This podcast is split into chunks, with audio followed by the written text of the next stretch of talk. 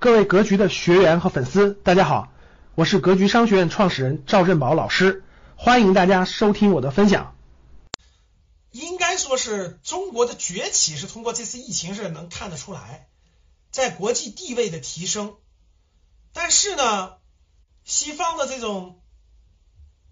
矮化、妖魔化、抹黑中国这个没有任何变化啊，没有因为中国说是给他帮助、给任何援助了。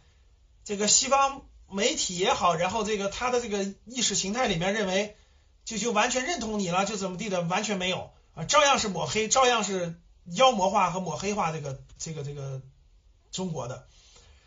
所以呢，这个如果疫情后面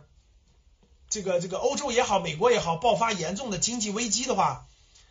那是有可能，特别是这个海盗国家啊，海盗国家、海盗思维、海盗逻辑思维啊，像今天的这个美国直接抢了人家德国的口罩，然后特朗普还说就不能让别人用这个，就这种海盗思维啊，自私这个海盗思维、海盗逻辑、海盗文化的表现淋漓尽致啊，真的是这个本性决定的啊，各各位历史上的殖民时代、黑奴时代、海盗时代啊，咱不能说，咱不能说这个人家这个。文化体制没有好的一方面，但是有阴暗的一方面也表现的淋漓尽致啊！如果真是经济危机爆发，为了转移这个矛盾，呃，有可能走向更严重的对抗啊，有可能走向更严重的对抗。对中国来说是挑战也是机遇，大概率上可能挑战会越来越大啊！你看这么大的疫情。本来应该是中美合作的，对吧？本来应该是中美合作去对抗这个全球疫情的，全国最牛的两个国家联合起来，对吧？对抗疫情的。其实我相信大家能感受到，中国的态度一直是这样的，甭管是 G 二零还是什么会议，都表明了中国愿意贡献自己的力量，帮助世界各国抗疫。但是典型的这个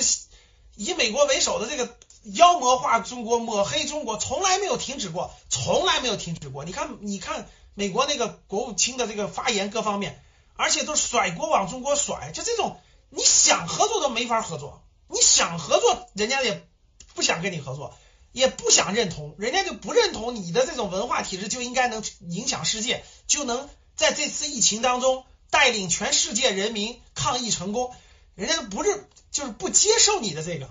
所以呢，这个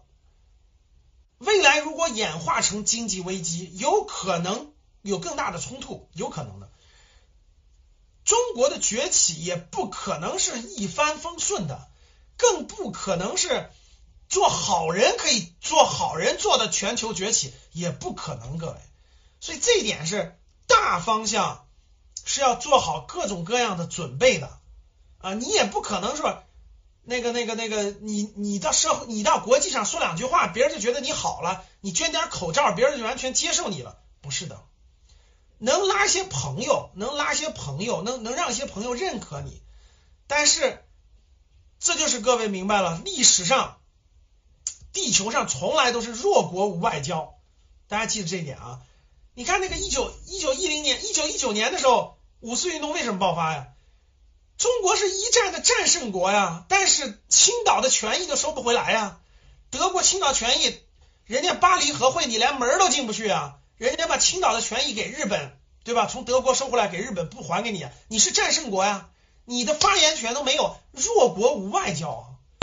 感谢大家的收听，本期就到这里。想互动交流学习，请加微信三幺幺七五幺五八二九三幺幺七五幺五八二九，欢迎大家订阅收藏，咱们下期再见。